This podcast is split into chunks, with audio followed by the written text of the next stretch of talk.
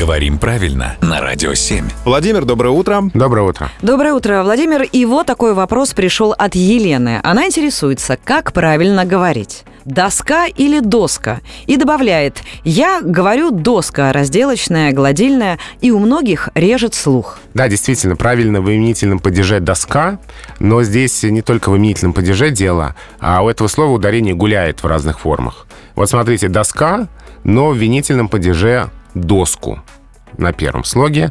В разных выражениях свой в доску, но есть поговорка «бей в доску, разгоняй тоску», где в рифму ударение доску.